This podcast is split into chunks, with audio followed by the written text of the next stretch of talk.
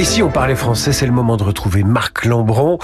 Bonjour Marc. Bonjour. Parfois, ce que vous dites m'interpelle quelque part. Oui, c'est ça. Alors, je vais vous châtier, car le verbe interpeller, bah, ça veut dire adresser la parole à quelqu'un pour lui demander quelque chose ou pour le prendre à partie.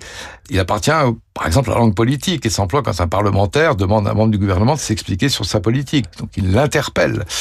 Mais gardons à interpeller ses sens et évitons de l'étendre abusivement en faisant de ce verbe un synonyme d'attirer l'attention, d'inciter à réagir, etc. Et Dieu sait qu'on le fait souvent. On dira par exemple cet événement s'impose à notre attention et pas cet événement nous interpelle. On dira ça me touche, cela m'intrigue, mais cela m'interpelle. Non, on ne dit pas cela m'interpelle.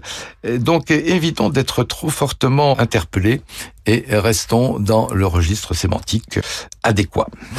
Ça me touche, ce que vous dites. Ça, je peux le dire. Ça vous touche. Ça me touche. Mais ça ne vous interpelle pas beaucoup. Voilà, exactement. Ben, j'ai pas le droit de le dire. J'ai plus le droit de le vous dire. Vous n'avez plus le droit. Marc Lambron tire ses chroniques de Dire ou ne pas dire. C'est paru aux éditions Philippe Ray avec l'expertise des lexicologues de l'Académie française. On se retrouve tout à l'heure pour les esprits libres, Marc. Vous serez là.